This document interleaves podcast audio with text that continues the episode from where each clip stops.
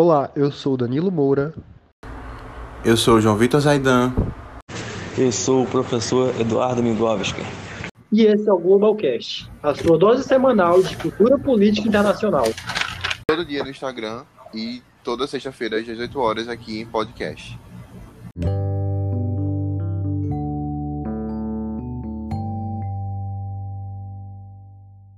Temos um tema que está super em voga hoje em dia, que originalmente foi publicado no dia lá no Instagram, no dia 10 de agosto de 2020, que foi com o título de A Guerra Comercial, Estados Unidos e China, mas nós vamos é, refletir, debater sobre a rivalidade histórica entre Estados Unidos e China e se podemos chamar o que está acontecendo de nova Guerra Fria. E para o episódio de hoje, nós temos um convidado que já apareceu em alguns Mooncasts, então tem uma grande chance de vocês já conhecerem, o professor Eduardo Migovic. Professor. Olá, hoje vai ser interessante para a gente poder responder aquela pergunta: estamos ou não vivendo uma nova Guerra Fria? Né, eu não concordo com quem diz que nós estamos vivendo uma, guerra, uma nova Guerra Fria. Porém, se não estamos vivendo uma nova Guerra Fria, seria preciso explicar o que, que está acontecendo. Né? Então, acho que esse, esse podcast vai ser importante para a gente esclarecer esses pontos aqui hoje. Isso. Então, se a discussão é centrada no conceito de Guerra Fria, é importante entender o que foi, né? Esse período histórico que de fato aconteceu. Bom, já que a discussão é centrada em Guerra Fria e o que foi a Guerra Fria, é importante entender o que foi de fato a Guerra Fria que de fato aconteceu no século XX. Isso. É, eu acho que aqueles que defendem que nós estamos vivendo uma nova Guerra Fria, eles partem de um conceito errado do que foi a Guerra Fria e de uma avaliação errada do que está acontecendo agora. Né? Então, seria importante a gente falar um pouco do que foi a Guerra Fria. Antes, eu queria ler aqui para vocês é, um discurso feito pelo secretário de Estado Mike Pompeo, do Donald Trump, em que ele fala um pouco sobre essa relação do que ele acredita está ocorrendo agora com a Guerra Fria. Ele disse o seguinte: se o mundo, se o mundo livre não muda, né, essa relação entre mundo livre, essa, esse tema é muito forte na Guerra Fria. Né? Então você vê que a referência, é, a referência dele é o tempo todo a Guerra Fria. Ele diz o seguinte: se o mundo livre não muda, não muda, a China comunista certamente não mudará. Não pode haver um retorno às práticas do passado, porque elas são confortáveis ou porque são convenientes.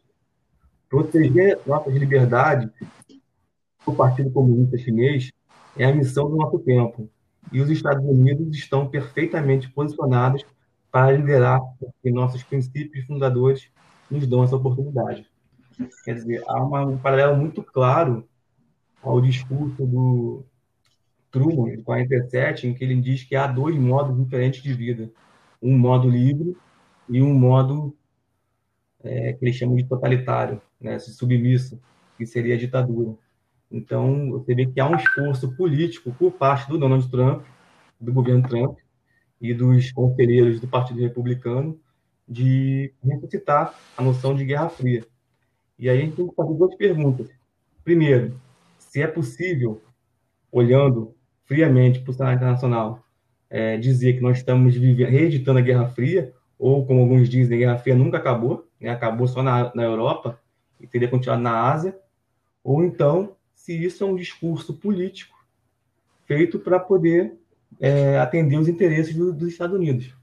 Então, eu acho que é uma questão, um problema inicial interessante para a gente começar a pensar essa questão. Então, normalmente, né, as pessoas veem a Guerra Fria como uma, uma disputa geopolítica entre dois polos rivais. Um polo comunista, liderado pela União Soviética, e um polo capitalista, liderado pelos Estados Unidos.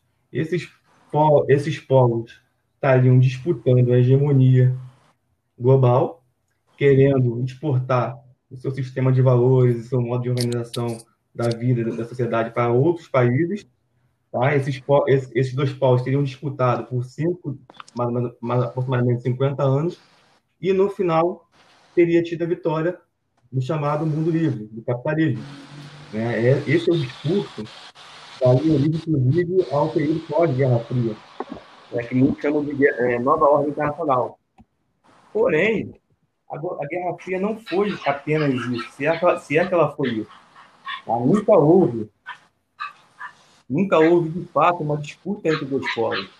O que havia era uma clara hegemonia dos Estados Unidos no sistema mundial. Depois da primeira guerra, da segunda guerra mundial, os Estados Unidos era a principal superpotência mundial. Né? A Europa tinha afundado na, na guerra, tinha sido destruído pela guerra. Porém, os Estados Unidos não tinham o peso diplomático condizente com o seu peso econômico. Então, depois da guerra, começa um processo de construção daquilo que alguns especialistas chamam de Pax Americana, conceito de hegemonia global dos Estados Unidos. E o discurso da Guerra Fria ele aparece como parte de, é, de construção desse poder dos Estados Unidos.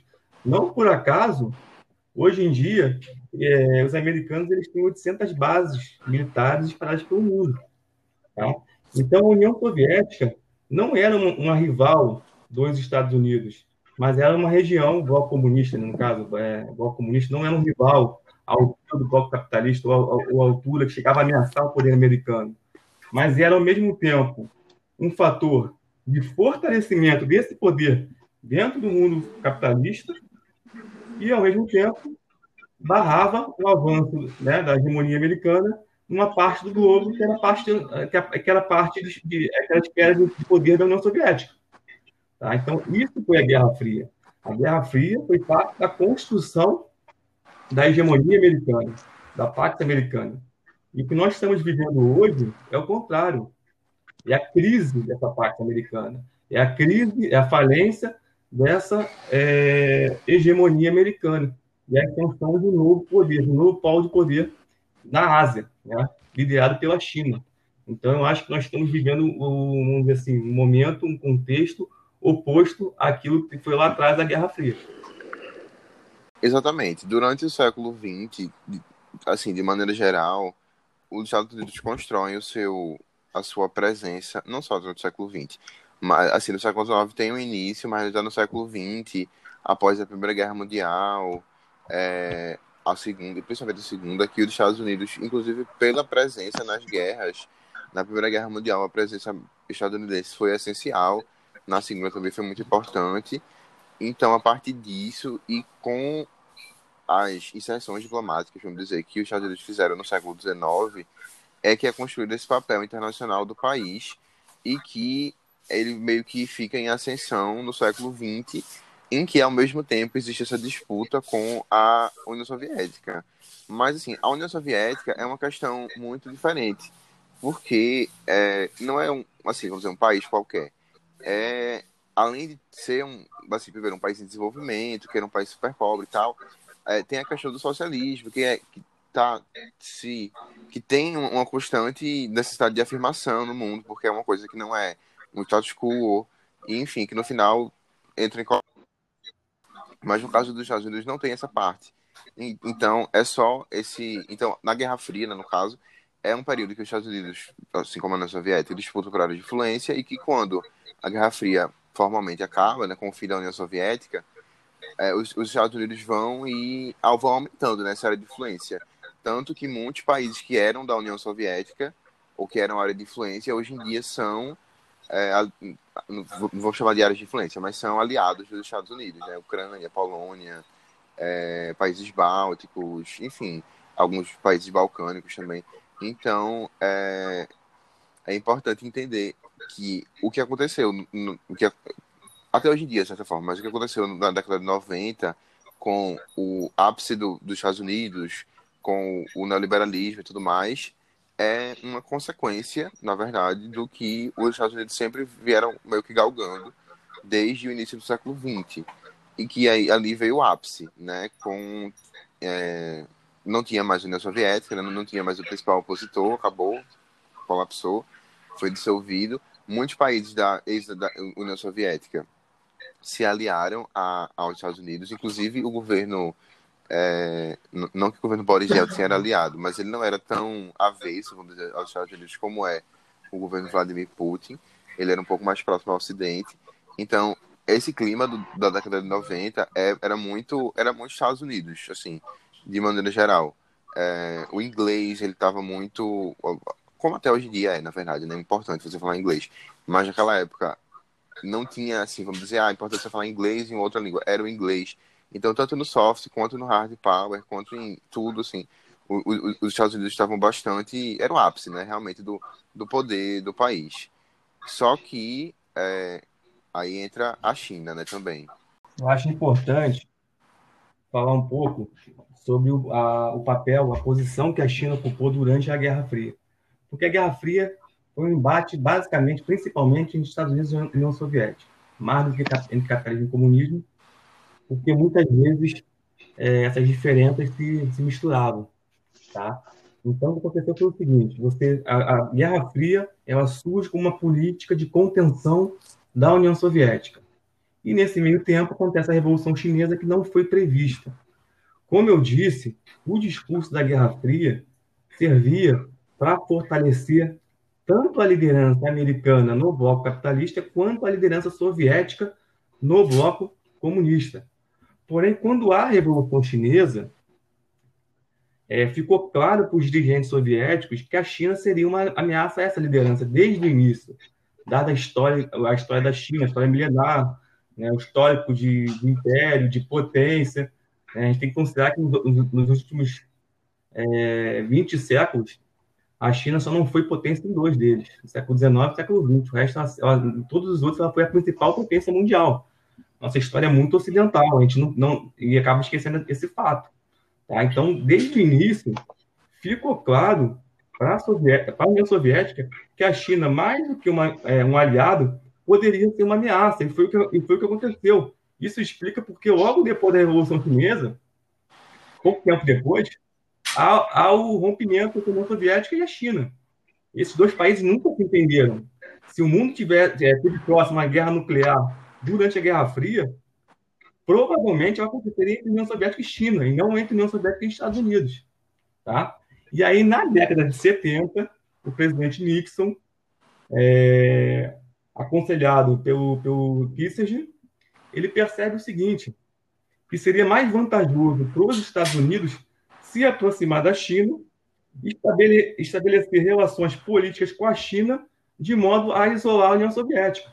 Isso seria bom para a China quanto para os Estados Unidos, porque os dois vinham como principal inimigo a União Soviética. Tá? É algo que a gente, né, o pessoal que diz que a Guerra Fria foi simplesmente uma disputa entre capitalismo e socialismo não consegue entender. Né? Mas isso explica porque havia também uma disputa de liderança dentro dos blocos. Então, a partir da década de 70, do final da década de 70, há uma aproximação política entre China e Estados Unidos.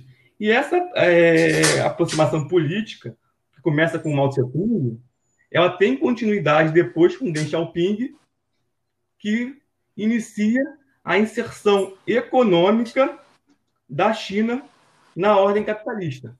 E a partir desse momento, a China inicia um processo de 40 anos de crescimento ininterrupto, é, tendo uma, uma, média de crescimento do PIB de 10% ao ano.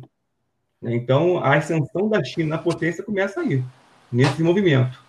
Tá? Então, é, eu acho importante falar um pouco né, da posição da China na Guerra Fria, que é uma posição estratégica.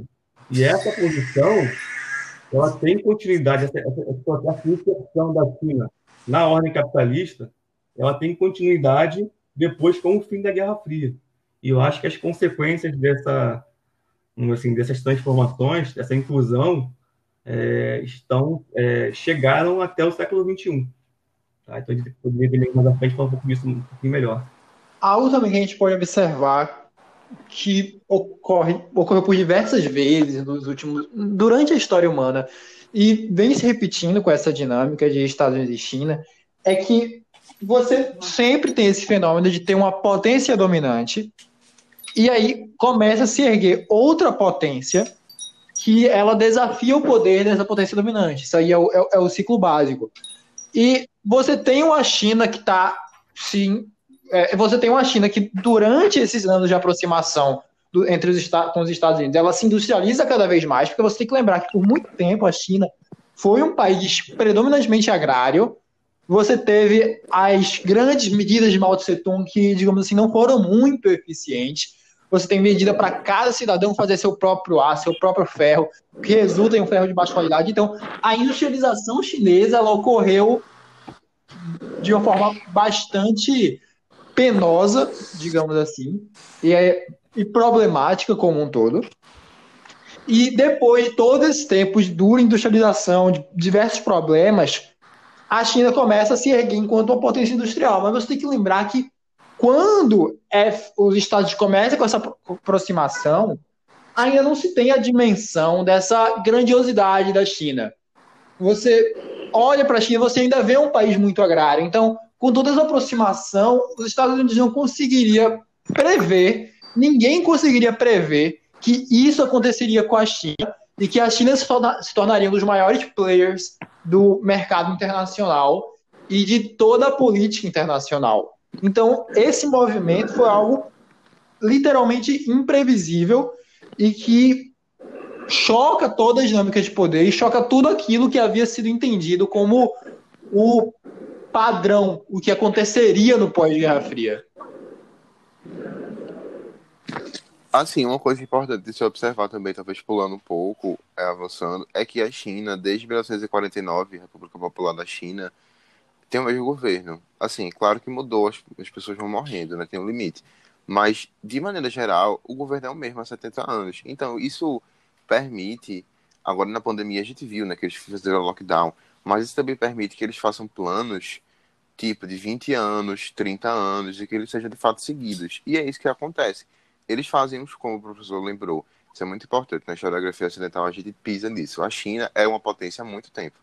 Então, talvez desde essa época, com o Império, mas principalmente com o governo é, socialista do Partido Comunista Chinês, é, tudo é, tem um planejamento de muitos anos, de décadas, porque eles sabem que muito provavelmente vão conseguir cumprir, vão continuar, se não forem derrubados, mas aí é outra questão.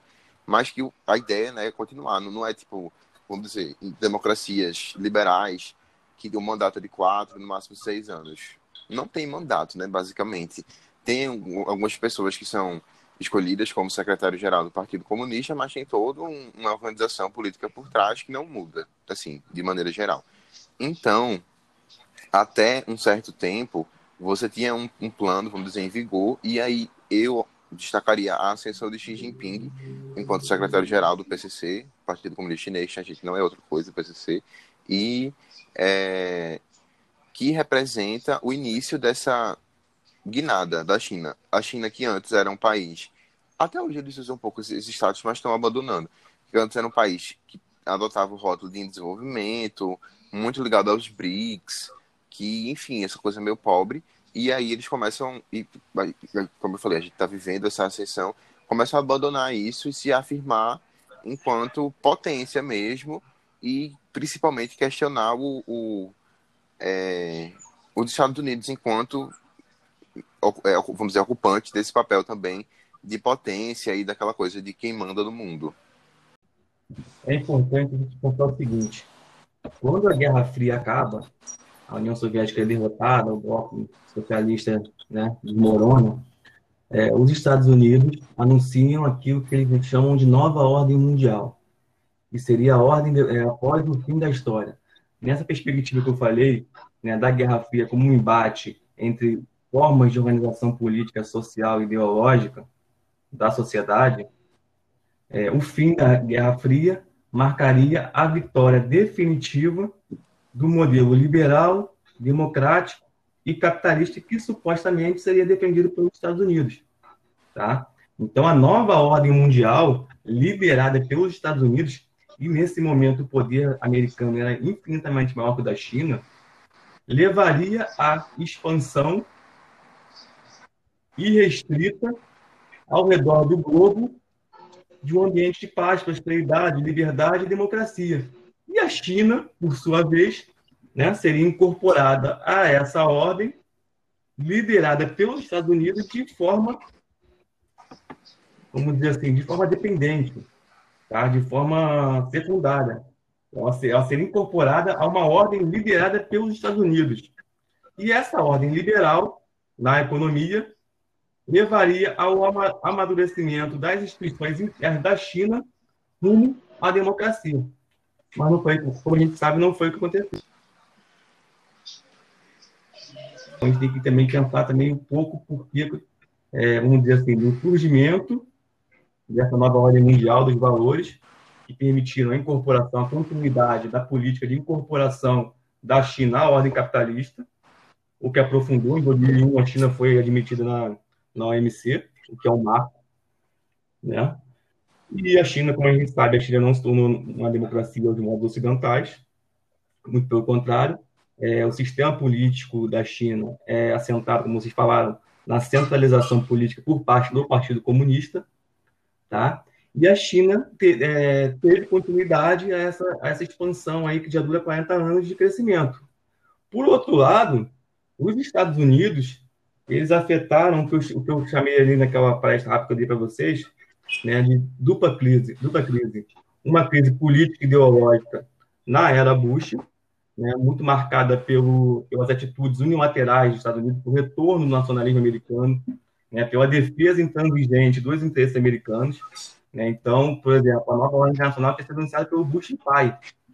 Ele dizia que ela seria marcada pela cooperação, pelo é, multilateralismo, pela, pela solução coletiva, pacífica, né, é, pela segurança coletiva. E o próprio filho do Bush pai, né, o Bush filho, ele é, é, o próprio sequer o filho do Bush estava respeitando esse princípio.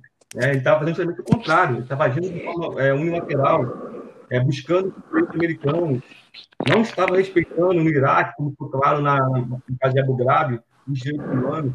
Então, nesse momento, há uma crise ideológica dos valores que deveriam nortear a nova ordem internacional. E a partir de 2008, há a crise econômica. Né? É, os Estados Unidos, no coração desse sistema, há uma crise financeira que não afeta da mesma forma as crises, crescendo por volta dos, dos 10%. Né? Então, até 2008, a China crescia mais que os Estados Unidos. Porém, os Estados Unidos também cresciam de forma considerável. Então, essa diferença não era muito grande. A partir de 2008, tá, esse buraco, essa diferença entre o crescimento chinês e o crescimento americano é alargada. E aí a China passa, passa a se aproximar a passo do lado dos Estados Unidos. Hoje, eles já são a maior potência do comércio mundial. Tá? A maior parte do comércio, do comércio mundial passa pela China. Então, é... e aí, nesse momento, a China se torna uma ameaça. É uma ameaça, e aí é claro que aquela política de cooperação, que, de, de coexistência cooperativa, ela favorecendo a China. Tá? Então, e, e, e, aí, já no governo Obama, já pode, já, já observar de comportamento por parte dos Estados Unidos em relação à China. E essa mudança, essa transformação é, agora com o Trump e que levou a, a relação China-Estados Unidos ao, ao, ponto da, de haver uma ruptura geral. Então, o que nós estamos vivendo hoje é o amadurecimento de um conflito que já vinha sendo desenhado desde lá, vamos dizer, do governo, e que se acentuou a partir, principalmente, do 2008. Agora pode falar um pouco da política atual, né? É, eu falei, eu falei até agora como é que foi a incorporação da China, os motivos desde lá da Guerra Fria, da incorporação da China à ordem capitalista. Essa incorporação sempre foi parcial, porque a China sempre foi um corpo estranho, um país que se dizia socialista, entrando numa ordem capitalista, sempre seria uma, uma, uma integração parcial, nunca seria total. Né? E agora houve a mudança de postura em relação aos Estados Unidos. Não é mais uma postura de coexistência cooperativa, como vinha ocorrendo, mas é uma postura de contenção. Uma postura que visa barrar o crescimento chinês. Perfeito, perfeito. Um Até o, o, a China, ela descreve o seu modelo de mercado, de assim, sociedade, como um socialismo com toques chineses. E se você forçar um pouquinho e analisar direitinho, não passa de um capitalismo de Estado. Beleza? Mas, enfim, isso entra em toda a questão da integração da China ao mercado, ao, ao mercado capitalista e tudo mais. Mas chegando um pouco para essa política atual, você vê que a China ela joga a favor do tempo. Porque, digamos assim, que não acontecesse nenhuma guerra comercial, não acontecesse nada, simplesmente a situação estagnasse da forma que está. Quem seria o beneficiado por isso é a China. Porque os índices de crescimento chineses, a longo prazo, eles, vão, eles dão uma vantagem muito maior do que os índices americanos dão para os Estados Unidos. Então, se você for analisar, a, long, a, a, a inatividade ela é boa para a China. E aí você começa com políticas americanas, principalmente. Claro que a China retalhou ela, mas você tem a administração Trump muito focada em evitar que a China fique confortável, digamos assim, no contexto mundial e poder garantir a soberania americana, porque apesar dos pesares, apesar de a longo prazo a China ter uma projeção de ser a maior economia, a, quem é a maior economia hoje ainda é os Estados Unidos, e aí você tem todo esse conflito internacional, você tem a China querendo assegurar as regiões próximas a si mesma, com políticas como a de ter a hegemonia no Mar do Sul da China, você tem a China investindo em, é, em, em marinha de águas profundas com a intensidade absurda, você tem a China investindo em políticas para garantir a sua hegemonia nas regiões próximas, políticas como One Belt, One Road, que tem todo um pensamento econômico, mas que também é uma política de grande importância política é, é, é, na, na, questão militar e de garantir a hegemonia nas regiões próximas. Você pode até fazer uma, uma comparação com o que a China faz ao que os Estados Unidos fez com o Big Stick, porque a China exerce uma grande influência sobre todas as zonas ao seu redor você tem o Paquistão, você tem a Mongólia, você tem grandes países ali da Ásia Central. Claro que tem alguns que demonstram oposição, como a Índia, mas Myanmar e a China. E a China ela, ela vai aumentando essa zona de influência de forma a garantir que não vai ter nenhuma ameaça próxima ao crescimento chinês. Você tem que você vê que a China fazendo algo que os Estados Unidos já fez. Porque para os Estados Unidos tornar essa potência de projeção global e de ação em qualquer lugar do mundo com a sua doutrina militar baseada em porta-aviões, ele primeiro precisou garantir aquilo que estava ao seu lado, que é, é, é, que foram que foi a América Latina, o Caribe tudo mais. E você vê a China, você vê a China hoje fazendo um movimento muito similar, que é o de garantir aquilo que está à sua volta, garantir tudo isso, para poder ter um crescimento mais saudável, digamos assim. E, aí, e você tem os Estados Unidos agindo contra isso, colocando mais tropas no Mar do Sul da China, colocando, é, é, fazendo exercícios militares ali próximos, de forma a, abre aspas, intimidar o governo chinês. E, basicamente, no campo militar, a, com, o conflito Chile-Estados Unidos se resume a um verdadeiro, uma verdadeira guerra fria, digamos assim, porque todos eles estão se preparando, to, todos os dois lados beligerantes estão se armando, posicionam suas tropas relativamente próximas uma das outras, entretanto ninguém ataca. E, como já bem dito, no longo prazo, se nada acontecer, quem ganha é a China. Daniel levantou um ponto importante que eu queria discorrer assim rapidamente nesse, contexto de é, disputa entre duas potências é, é, importante pensar qual é o papel assim e que também na Guerra Fria era, é, era algo que não e aí também talvez more uma das principais diferenças também na Guerra Fria você não tinha tanto espaço para não alinhados vamos dizer tinha movimentos dos não alinhados que eram o que se chamava terceiro mundo mas não era uma coisa assim muito neutra, porque eles eram capitalistas, alguns outros socialistas, então, no fim, todo mundo estava ou de um lado ou do outro. Mas atualmente não é bem assim. E é, talvez justamente que esteja uma, um ponto de reflexão importante. É, as potências, né, países com um, uma economia bastante grande é, e que tem um poder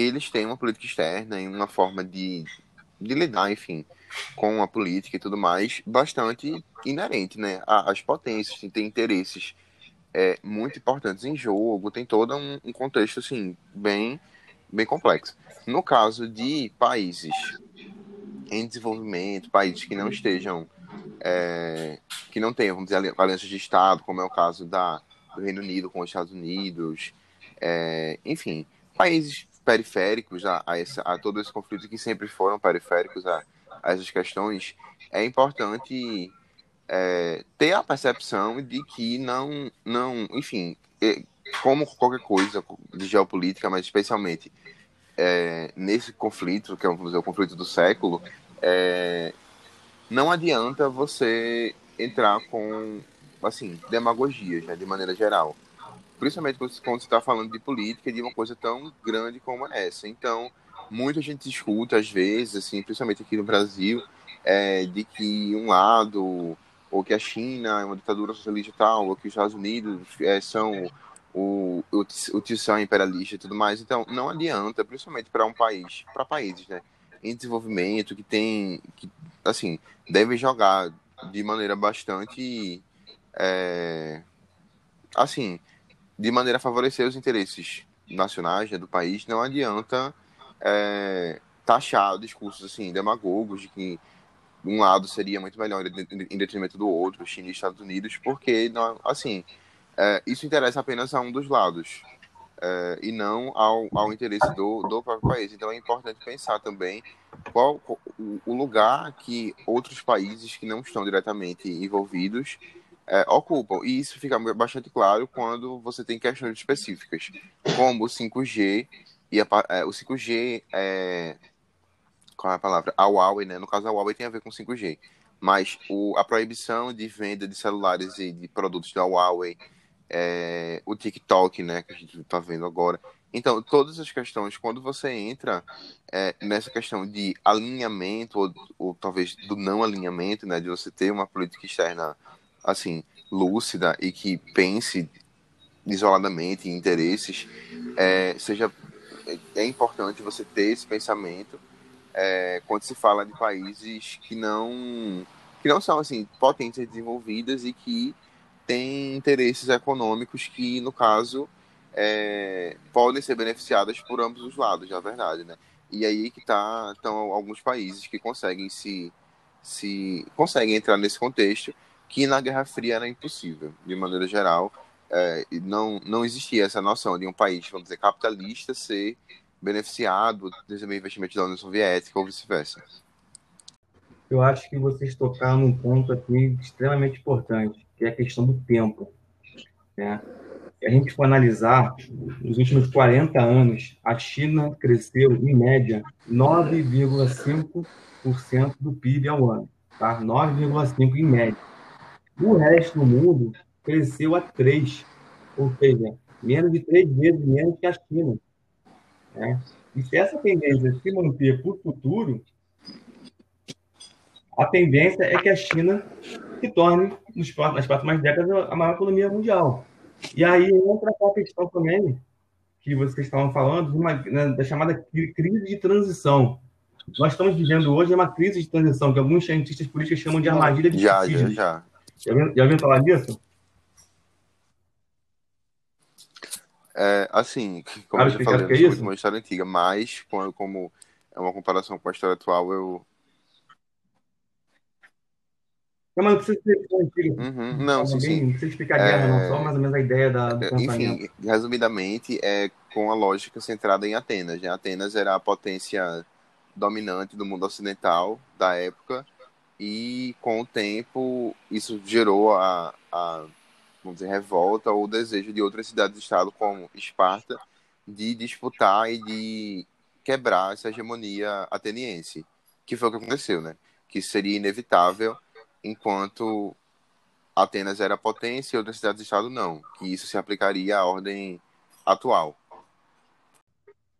É, é, Para quem não sabe, né, Tucídides foi um historiador grego que vivia na Grécia Antiga, e ele escreveu uma obra monumental chamada Guerra do Peloponeso. São oito volumes, uma obra imensa, em que ele explica, tenta explicar primeiro as causas e depois a guerra. Tá? O primeiro livro é sobre as causas, que é o, que é o livro que é o tema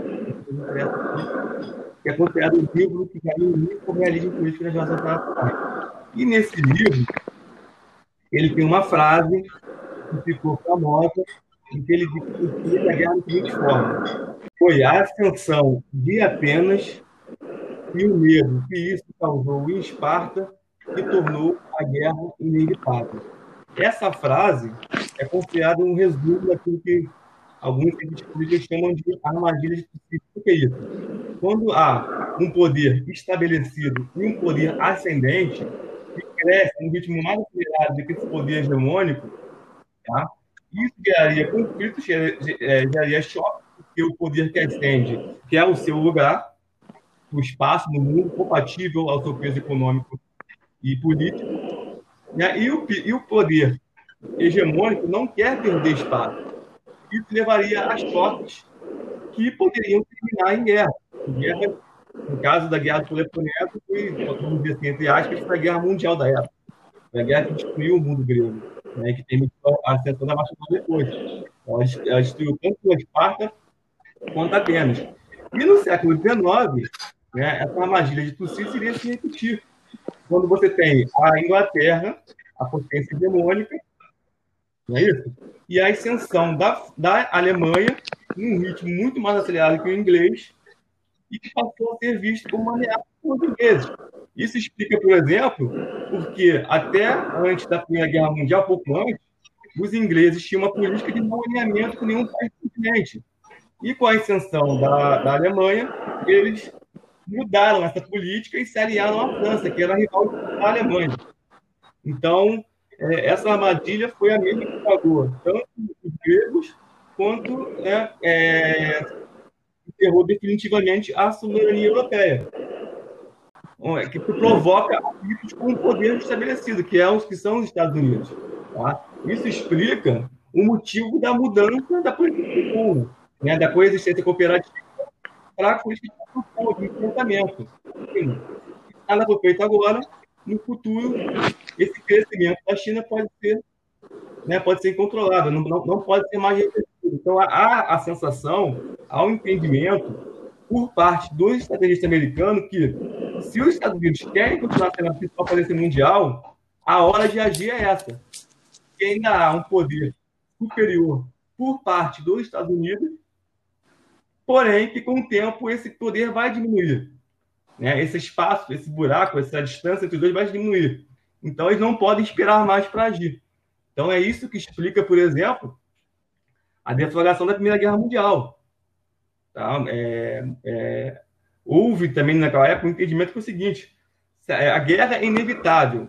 E se a gente não começar a guerra agora, pode ser que à frente a gente comece uma guerra em condições mais favoráveis. Então vamos começar a guerra logo. Tá? Não estou dizendo que vai haver uma guerra agora entre Estados Unidos.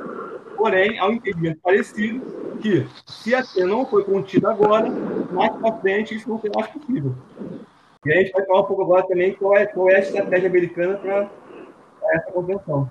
Eu acredito que a gente já tenha cobrido os pontos, assim, tanto da Guerra Fria do século XX, como do conflito que atualmente ocorre, a relação entre eles e, enfim, o, o período de transição, que foi o ápice do, do capitalismo, dos Estados Unidos e tudo mais. Então, acho que a gente já pode caminhar para o fim, é, pensando, assim, o que a gente já no início quis é, pensar, refletir, que é se podemos chamar o que acontece hoje em dia de Guerra Fria e se não podemos, que é o que a gente já, já teve esse consenso, o que é, né, que está acontecendo, assim, de maneira geral, e o que vai acontecer, se é que a gente pode responder isso.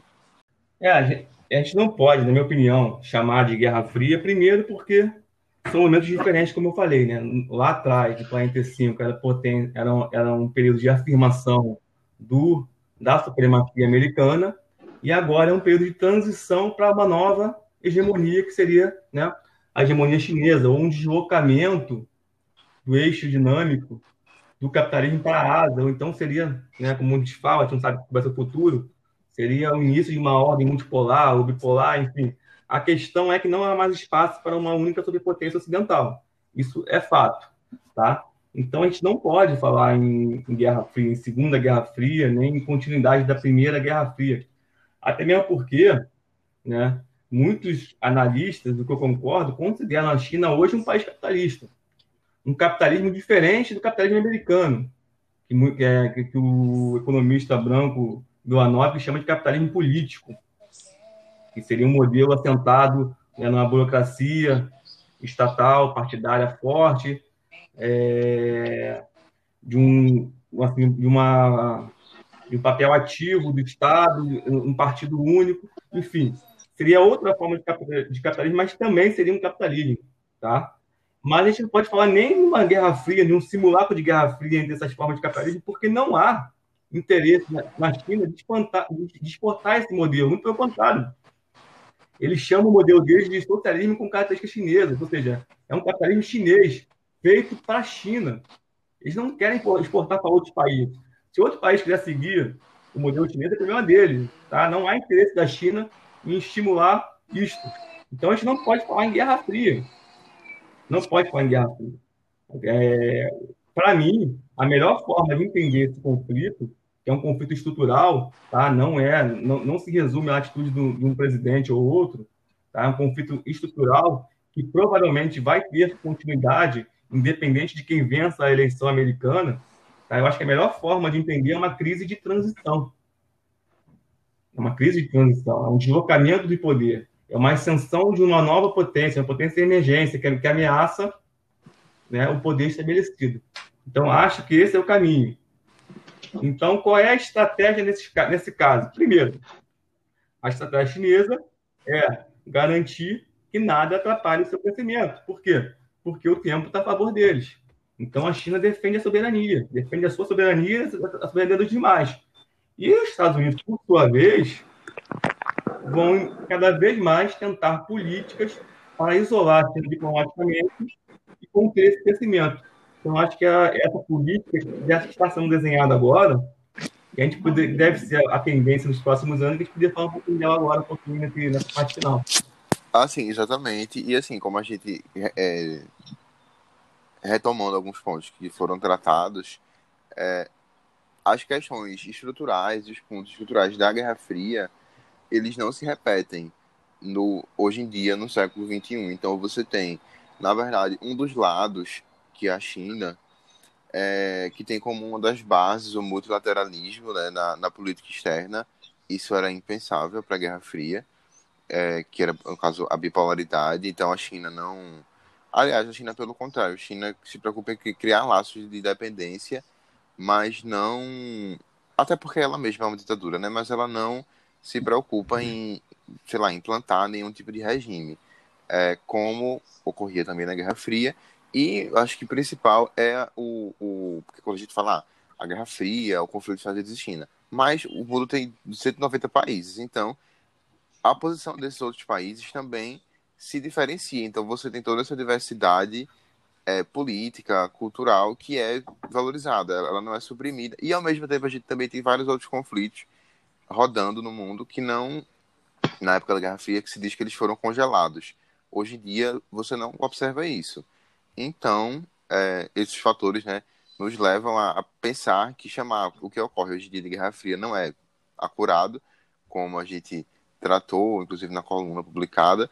E aí, mas acho importante a gente finalizar pensando é, para assim, prospecções. Claro que a gente não sabe o que vai acontecer, mas prospecções para o futuro com base no que a gente já sabe, né, hoje em dia. Se a gente for olhar historicamente, a gente vai ver, comparando com, com os casos de passado, como, por exemplo, o século XIX que é o mais próximo, quando a gente tem uma crise de transição, ela acontece em três etapas sequenciais. Né? Quando tem uma hegemonia de um país, como era, por exemplo, a Inglaterra XIX ou os Estados Unidos do século XX, essa hegemonia se dá em três níveis. Primeiro, uma hegemonia econômica, são, os, são as principais economias do mundo, sobretudo quando a economia está globalizada. Então, né, é, essas economias elas, funcionam como um centro, como um solo no qual gravita uma série de outros satélites em volta, que são as economias dependentes. Depois, no campo político, tá? Eles têm hegemonia política. E, por fim, no campo ideológico, porque eles são os que ditam os valores a serem seguidos pela, pela comunidade internacional, como pelo sistema como um todo, e principalmente, tá? que é a última barreira, que é a hegemonia militar. Se né, é, a hegemonia ideológica trabalha com o convencimento. Se ela não funciona, você tem a força para impor uma determinada visão de mundo, uma determinada né, é, manter o status quo. Então, a manutenção da hegemonia militar é muito importante nesses casos. Se a gente for lá no século XIX, foi, por exemplo, esse último estágio que a Alemanha anunciou para a chamada Realpolitik, que era a política mundial, que pretendia é, construir uma, uma marinha que em, em pouco tempo superaria a marinha inglesa, e a força interna econômica que a Alemanha tinha permitia que ela fizesse isso, que fez com que a Inglaterra ligasse, vamos dizer assim, a luz vermelha, o sinal de alerta, e a, e a Inglaterra abandonasse a sua política de isolamento, de não aliança com países do continente, e se aproximasse da França. E foi isso que provocou a Primeira Guerra Mundial. Então, né, a última barreira é, de ameaça à tal hegemonia, desse processo de transição, é a barreira militar. E é essa barreira que a China está chegando agora. Nos últimos anos, é, o investimento da China aumentou em 120% militar. Hoje, ele já tem 14% dos investimentos totais, dos gastos totais da área militar. Eles têm projetos de construir porta-aviões, cinco porta-aviões. Para você ter uma ideia, o mundo, é, é, o mundo tem 19 porta-aviões. Desses 19, desses 19, 11, se não me engano, são americanos. Tá? E eles têm um projeto de, nos, nos, próximos anos, construir mais cinco porta-aviões tá? de propulsão nuclear. E porta-avião não é arma de defesa.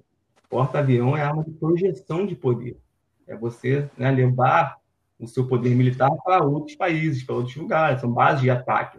Não é não é uma arma de defesa, como foi, por exemplo, na época do, da Alemanha, né, a construção de uma marinha capaz de rivalizar com a inglesa. A ideia não era defender a Alemanha de um possível ataque da Inglaterra, porque a Alemanha é uma potência continental. A invasão da Alemanha não acontecer pelo mar. A ideia era disputar o um império colonial com a Inglaterra. Isso levou à crise que, que acabou na Primeira Guerra Mundial. E a China também tem potência, é, é objetivos claros por exemplo, de controlar o mar, o mar da China Meridional, que muitos chamam de Mar do Sul da China, né, eles estão construindo bases militares lá. Então, se a China. E esse, e esse espaço, que já foi chamado do Mediterrâneo Asiático, e que hoje em dia é chamado do, do Golfo Pérsico Asiático, em função da possibilidade de ter as maiores gasolina de petróleo do mundo, tá? é um espaço estratégico. É ali, por exemplo, que está Taiwan, que é outro objetivo estratégico China. Então, há uma, um claro projeto chinês de hegemonia é, continental, nesse momento de hegemonia continental. Tá? Tem, por exemplo, a nova Roda da Seda, que visa também integrar economicamente os países da Europa, da, da, da Ásia Central à China. Né? Esse espaço é que os teóricos americanos chamam de Hitler. Né? Dizem, que quem controla esse espaço controla o mundo, porque é o centro do mundo, seria o centro do mundo. Né? Então, é, a ideia da Rota da Seda é trazer esses países da, da Ásia Central e, da, e parte da Europa, do, do, do Oriente Médio, para a esfera de influência chinesa. Tá? Então, há um claro projeto chinês de, nos próximos anos, ameaçar a hegemonia americana. E aí, qual é a resposta dos Estados Unidos? A resposta é a seguinte: está sendo desenhada e que provavelmente vai ser seguida nos próximos anos, independente de quem vença as eleições. Tá? É, a diferença entre democratas e republicanos na área de política externa não é tão grande assim. Tá? Talvez nem na área, nem política interna seja tão grande. Porém, na área de política externa é ainda mais parecido. Eles seguem uma política de Estado, não de governo. Então, a tendência é que esse processo continue.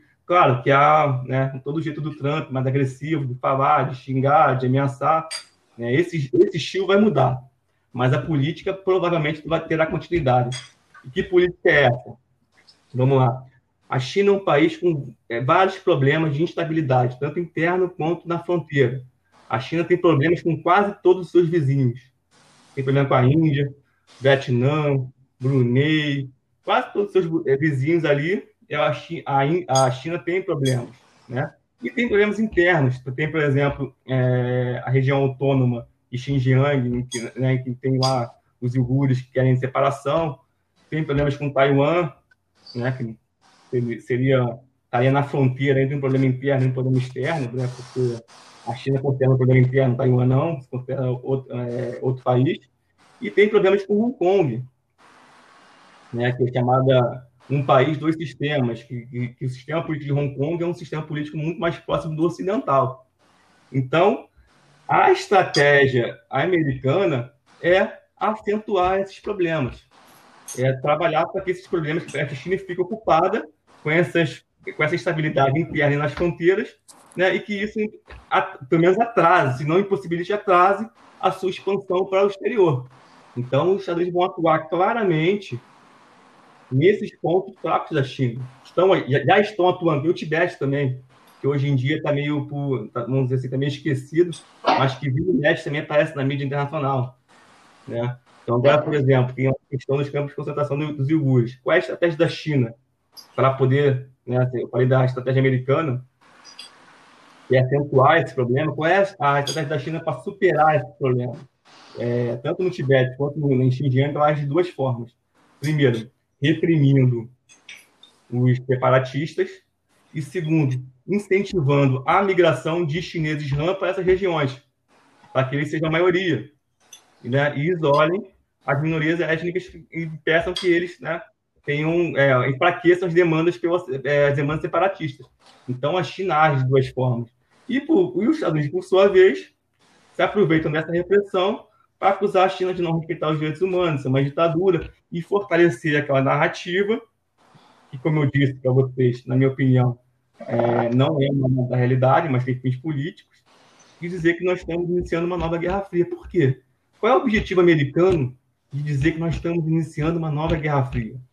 Vocês saberiam mais ou menos? Seria de legitimar, legitimar medidas similares às que os Estados Unidos tomaram contra a União Soviética, né? Bastante agressivas. Porque a Guerra Fria trabalha com a lógica dicotômica de bem contra o mal. Não é isso? Não Exatamente. isso? Entre o, a tirania e o mundo livre. E eles, Estados Unidos, são o mundo livre. Não é isso? Então, Exatamente. caberia, por um dever ético, por um compromisso ético, por um dever moral, todos os países do mundo que se dizem livres apoiarem os Estados Unidos.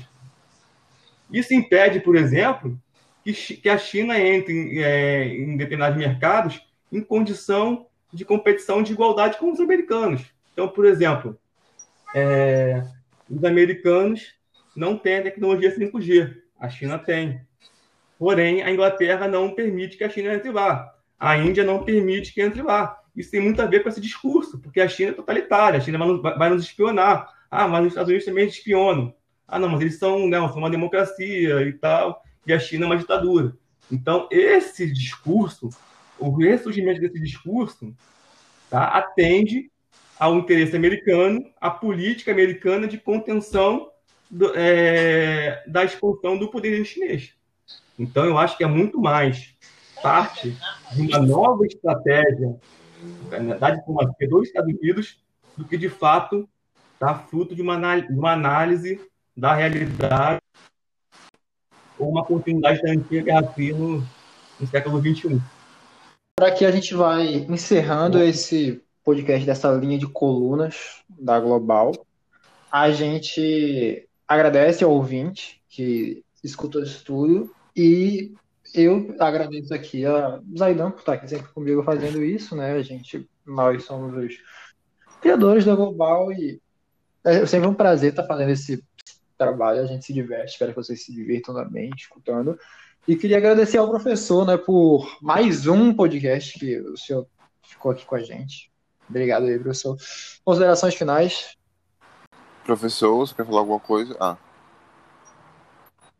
Eu, eu queria agradecer pelo convite, né, terminar lá aquele aquela explanação que eu tinha começado, acho que agora deu para ficar claro, né? Em uma hora não dá para aprofundar muito, mas deu para dar uma panorama geral. Acho que ficou claro sobre o que eu penso a respeito dessa, dessa ideia de nova Guerra Fria. E agradecer aí pelo convite, espero ter ajudado para né, os alunos que estão ouvindo compreenderem melhor toda essa, essa confusão aí que é a política nacional nos últimos anos aí, tá bom? Obrigado até e até a próxima.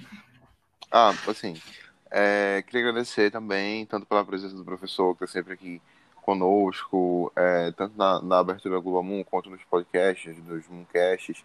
Danilo também, sempre comigo. Pelo, agradecer pelos ouvintes, aos ouvintes, pela, pela audiência, né? Dizer que também se tiver alguma sugestão, algum, alguma indagação, mandem, a gente sempre deixa um contato na, na descrição, sugestões de pauta. E é isso. Até a próxima. Até mais.